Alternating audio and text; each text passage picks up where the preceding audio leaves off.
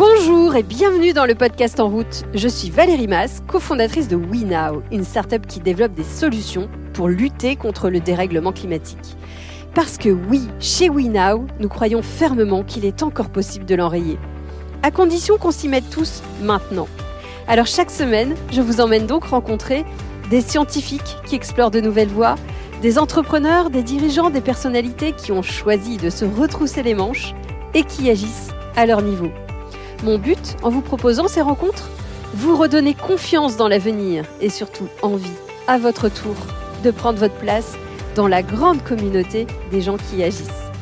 Aujourd'hui, je reçois Livio Lumbroso, le directeur général de la Fresque du Climat. La Fresque, c'est une association française dont l'objectif est de sensibiliser le public au changement climatique. Ce qui est rigolo, c'est que Livio a commencé sa carrière dans un univers diamétralement opposé, l'univers de Amazon ou encore des startups. Mais un jour, il a eu le déclic en écoutant les interventions de Jean-Marc Jancovici. Et ça lui a donné envie de s'instruire sur les sujets climatiques. Et de fil en aiguille, il est arrivé à la fresque du climat. Avec Livio, nous avons donc parlé de croissance et de climat, de déclic, ce qui a fait qu'il s'est intéressé au climat, lui qui était si loin de ces sujets avant, et de nécessité impérieuse de sensibiliser le plus grand nombre aux questions climatiques afin que nous puissions collectivement aller dans le même sens. Vous êtes prêts à changer votre vision du monde? Alors, en route Bonjour Olivier. Bonjour Valérie. Merci beaucoup d'avoir accepté de répondre à mes questions. Alors, première question peut-être, quel est ton parcours? Parce que tu as un parcours extraordinaire, passé de start-upper, de Amazon Guy à l'écologie. Alors, je ne sais pas si c'est extraordinaire. Euh, J'ai un parcours euh, que je trouve assez classique euh, jusqu'à il y a pas longtemps. Euh, j'ai fait une prépa HEC, j'ai fait une, une, école de commerce parisienne qui m'a amené assez mécaniquement à bosser euh, dans la distrib. Puis je suis passé par la case Amazon avant de monter une petite entreprise dans laquelle, enfin, que j'ai conduite pendant sept ans et dont je suis parti il y a maintenant deux ou trois ans, notamment suite à une prise de conscience écologique, mais pas que, aussi pour un alignement de planète. C'était le bon moment pour moi, euh, à la fois pour changer et pour aller vers, euh, pour aller vers d'autres choses. Et effectivement, je me retrouve maintenant à la, à la tête d'une association. Je suis directeur général d'une association qui s'appelle la, la, Fresque du Climat et qui fait de euh, la sensibilisation aux, aux, aux, sciences du climat. Et c'est vrai que c'est assez différent. Et alors peut-être juste avant de revenir sur ce que c'est que la Fresque du Climat,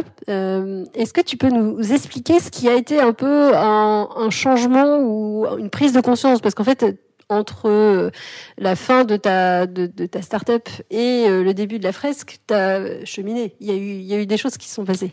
Oui, c'est passé pas mal de choses. Alors, moi, j'ai toujours eu une, une, forte sensibilité scientifique. Je me suis retrouvé dans, à faire une école de commerce par hasard. Il y avait une bonne prépa HEC dans le, dans le lycée dans lequel j'étais. C'est comme ça que je me suis retrouvé là. Mais euh, j'étais du type, euh, si je fais la caricature, à lire Sciences et Vie Junior depuis le début euh, et à n'en louper aucun numéro. Donc, la sensibilité scientifique, et du coup qui me semble être voisine de la sensibilité environnementale. Ça faisait longtemps que je l'avais. Euh, euh, tout ça s'est accéléré, tout ça s'est, inflammé il y a quatre ou cinq ans euh, en tombant sur des interventions de Jean-Marc Jancovici qui m'insupportait assez fortement à l'origine d'ailleurs, mais qui avait le mérite de terminer ses prises de parole en général euh, iconoclastes, c'est le mot qu'on puisse dire, par la recommandation d'aller vérifier par soi-même, en disant ne me croyez pas, allez vérifier par vous-même. Et donc, une des affirmations qui m'a fait tiquer euh, et qui n'est pas des moindres, c'était juste après Fukushima, ou enfin pas juste après, quelques années après Fukushima, où il expliquait que les, les, les, conséquences sur, sur la vie humaine étaient bien inférieures à ce que le, le, traitement de la presse pouvait en faire.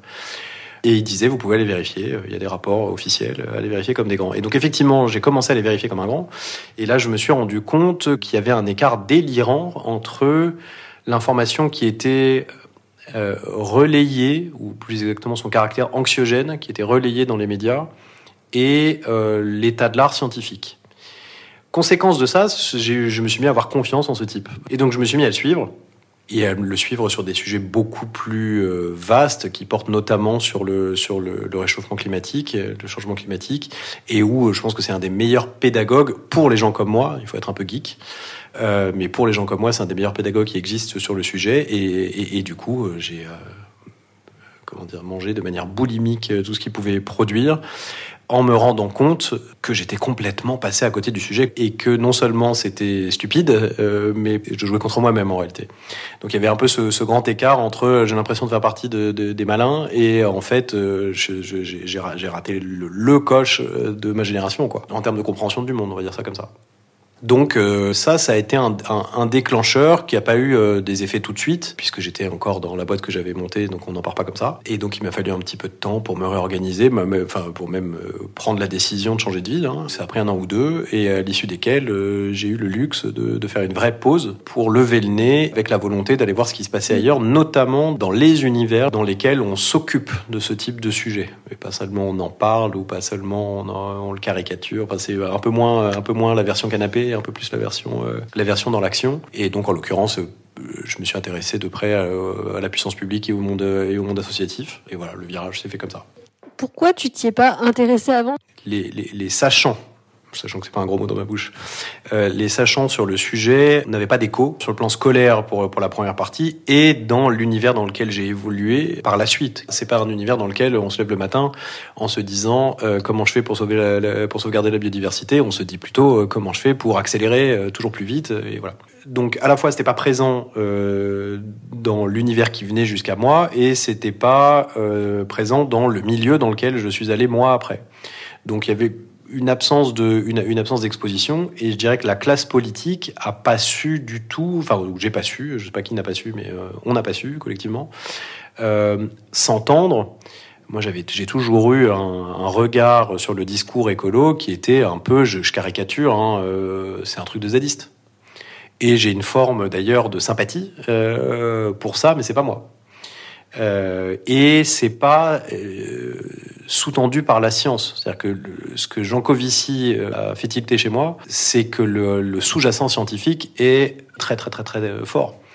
Et donc c'est pas des blagues, c'est pas c'est pas des opinions. Et ça, j'ai eu beaucoup de mal à le percevoir une fois de plus parce que j'ai pas été éduqué pour ça, j'ai pas évolué dans un milieu professionnel euh, qui s'en souciait, voire même euh, se souciait plutôt des antipodes, euh, et la classe politique était pas assez audible de mon point de vue sur cette thématique-là, ou du moins pas, pas sous un angle qui me parle à moi. Et, et alors, la fresque est arrivée. Tu as commencé par faire, euh, par suivre la fresque, par être fresqueur toi aussi? Oui. Alors quand j'ai fait ma première fresque en tant que participant, euh, j'étais déjà bien picousé, on va dire ça comme ça, sur le fond. En revanche, effectivement, je suis sorti de cet atelier en me disant il y a un outil pédagogique euh, stratosphérique et, euh, et c'est fascinant. Donc, je me suis assez vite rapproché euh, de, de l'association pour devenir animateur. Peut-être tu peux expliquer ce que c'est que la fresque et, euh, et, et, à quoi ça sert, comment ça se passe? Alors, la fresque du climat, c'est à la fois un jeu euh, qu'on qualifierait de serious game, euh, de jeu sérieux, et euh, le nom de l'association qui, a pour, ambition de distribuer ce jeu. C'est un jeu, pour l'expliquer simplement, il faut mobiliser trois heures, et trois heures pendant lesquelles on va se mettre autour d'une table par petits groupes, avec un jeu de cartes comme support, jeu de cartes qui reprend les grands enseignements des rapports du GIEC, donc on va dire l'état de l'art scientifique de la manière la moins biaisée possible. Et dans cet atelier de trois heures, il y a un animateur qui s'est formé sur les sujets, donc qui, euh, qui, dit pas trop de bêtises sur le, sur le plan scientifique, et qui, euh, si la vie est bien faite, s'est en plus formé à la facilitation. Donc c'est formé à ne pas être un, à ne pas faire des cours magistraux, mais plutôt à laisser les gens, à laisser l'intelligence collective euh, s'exprimer. Et donc, on se retrouve dans un atelier de trois heures, par petit groupe avec un animateur, et euh, il y a deux grandes moitiés, si je vais vite. La première moitié consiste à reconstituer la fresque, donc c'est-à-dire réordonner les, cartes euh, en cherchant à les, ranger euh, selon leurs causes et leurs conséquences.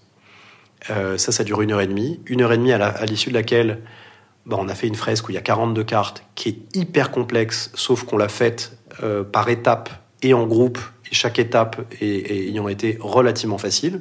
Donc c'est là où je dis le, l'outil pédagogique est, est, incroyable.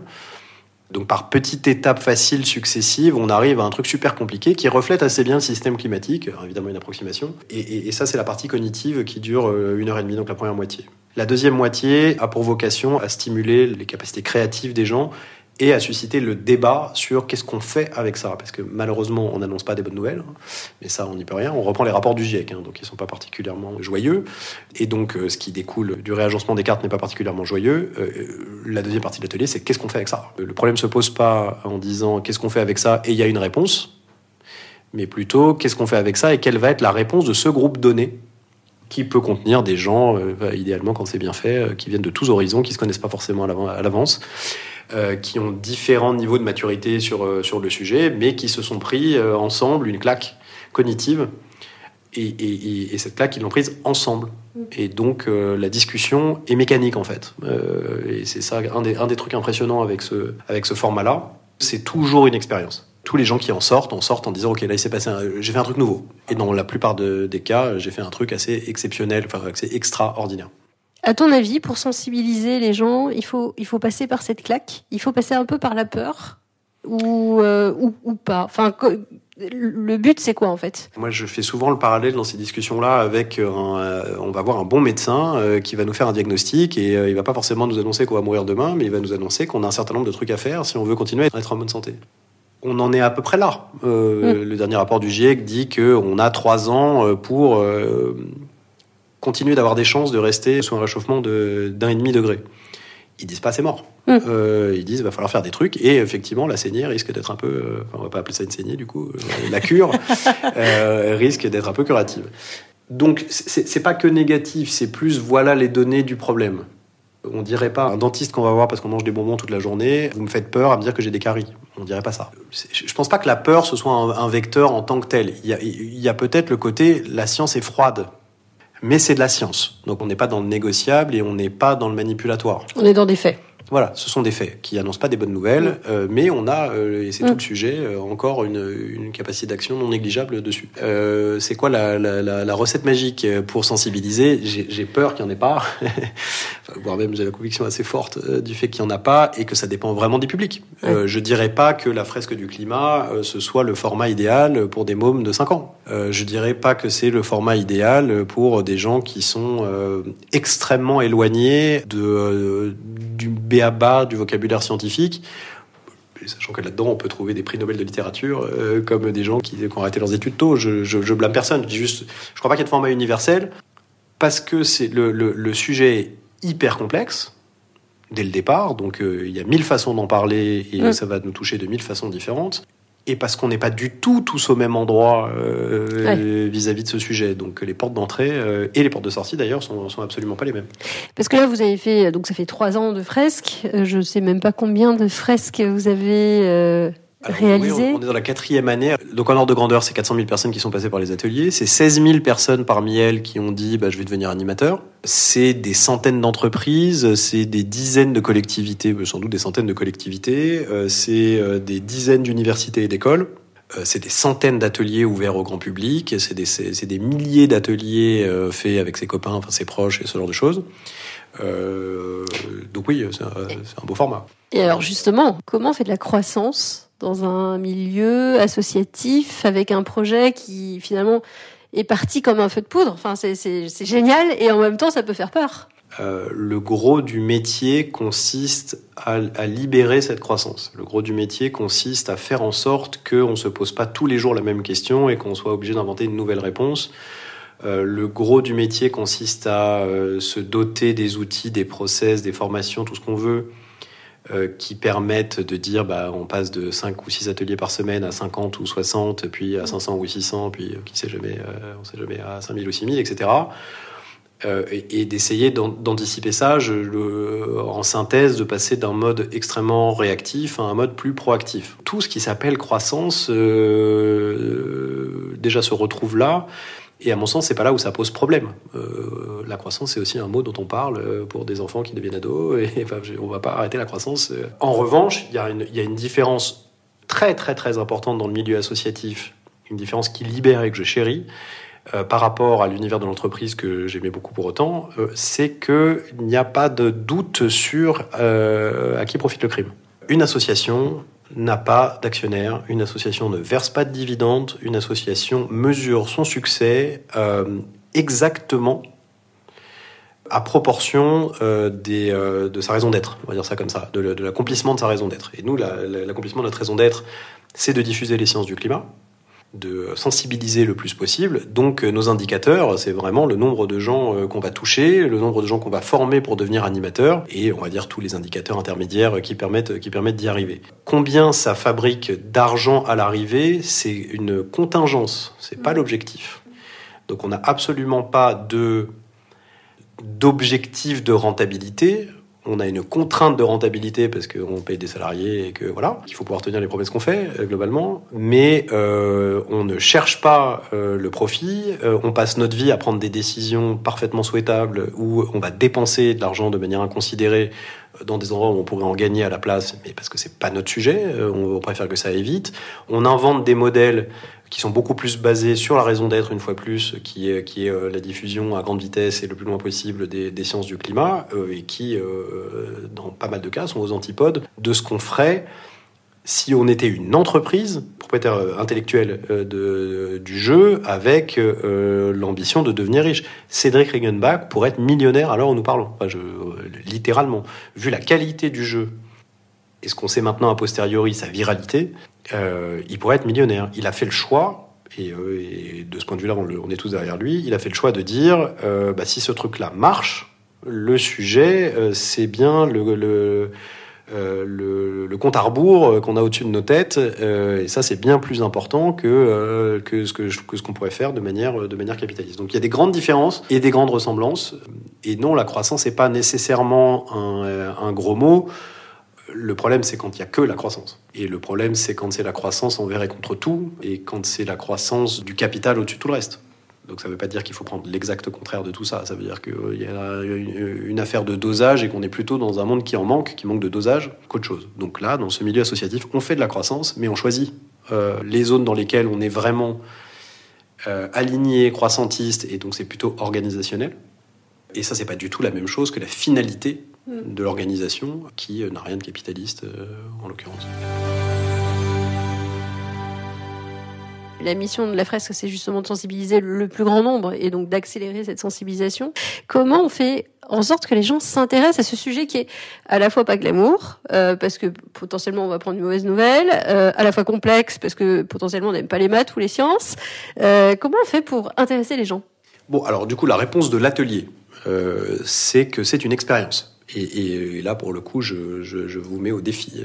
vous pouvez m'écrire directement si vous faites l'atelier et que vous dites derrière c'était pas une expérience. Vraiment, je suis très curieux qu'on discute parce que vraiment j'ai 100% de feedback et je commence à en avoir eu un certain nombre euh, qui disent que quoi qu'on en pense, quoi qu'il en découle, euh, c'était quand même une expérience assez, assez impressionnante. Donc il y a déjà cette promesse. La promesse assez singulière qui consiste à dire ce sujet dont vous entendez parler partout de manière plus ou moins audible, on, vous propose un format euh, qui, euh, dont on prétend qu'il est très audible, voire même qu'il est marquant par son originalité et son efficacité.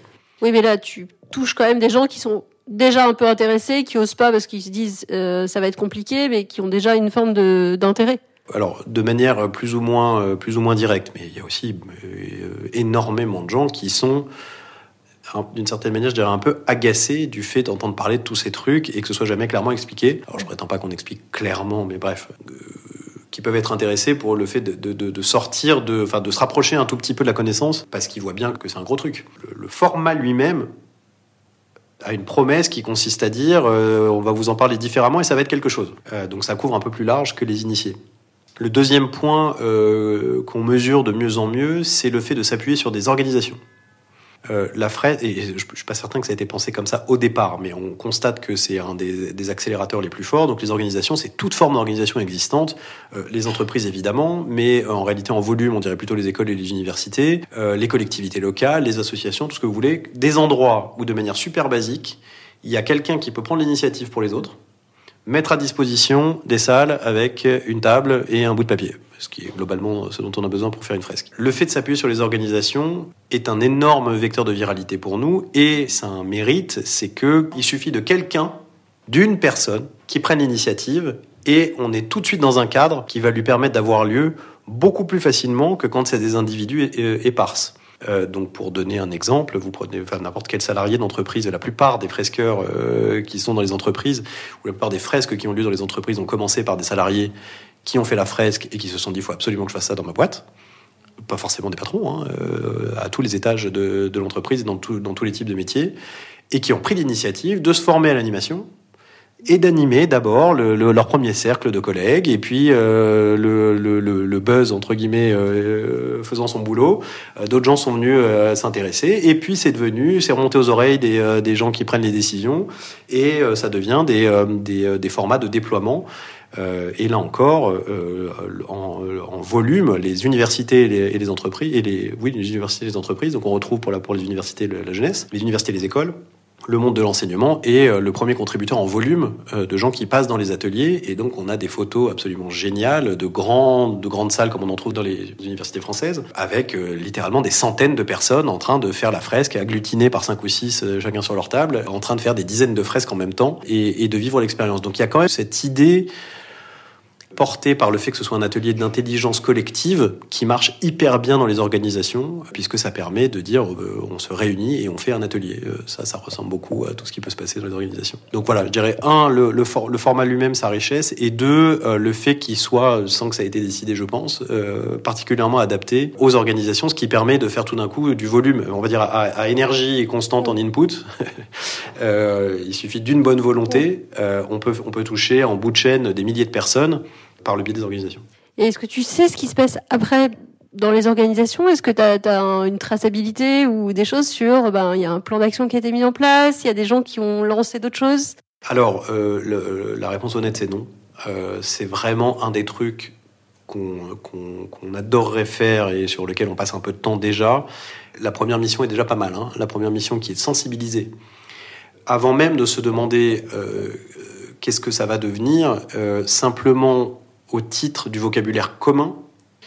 On parlait de bien commun, euh, je, dirais même faire société. Là, on fait face à un, un truc qu'on nous présente, euh, pour faire simple, comme une forme de précipice à plus ou moins courte échéance. Euh, le simple fait de faire société, de pouvoir en parler ensemble, euh, est déjà une mission colossale qui est notre, qui est notre raison d'être. Ce qui, est en train de se dessiner, et ça me je trouve que c'est très bien, c'est au bon endroit, euh, c'est qu'on est de plus en plus utilisé dans les organisations en particulier comme le Kickstarter, la première ouais. étape.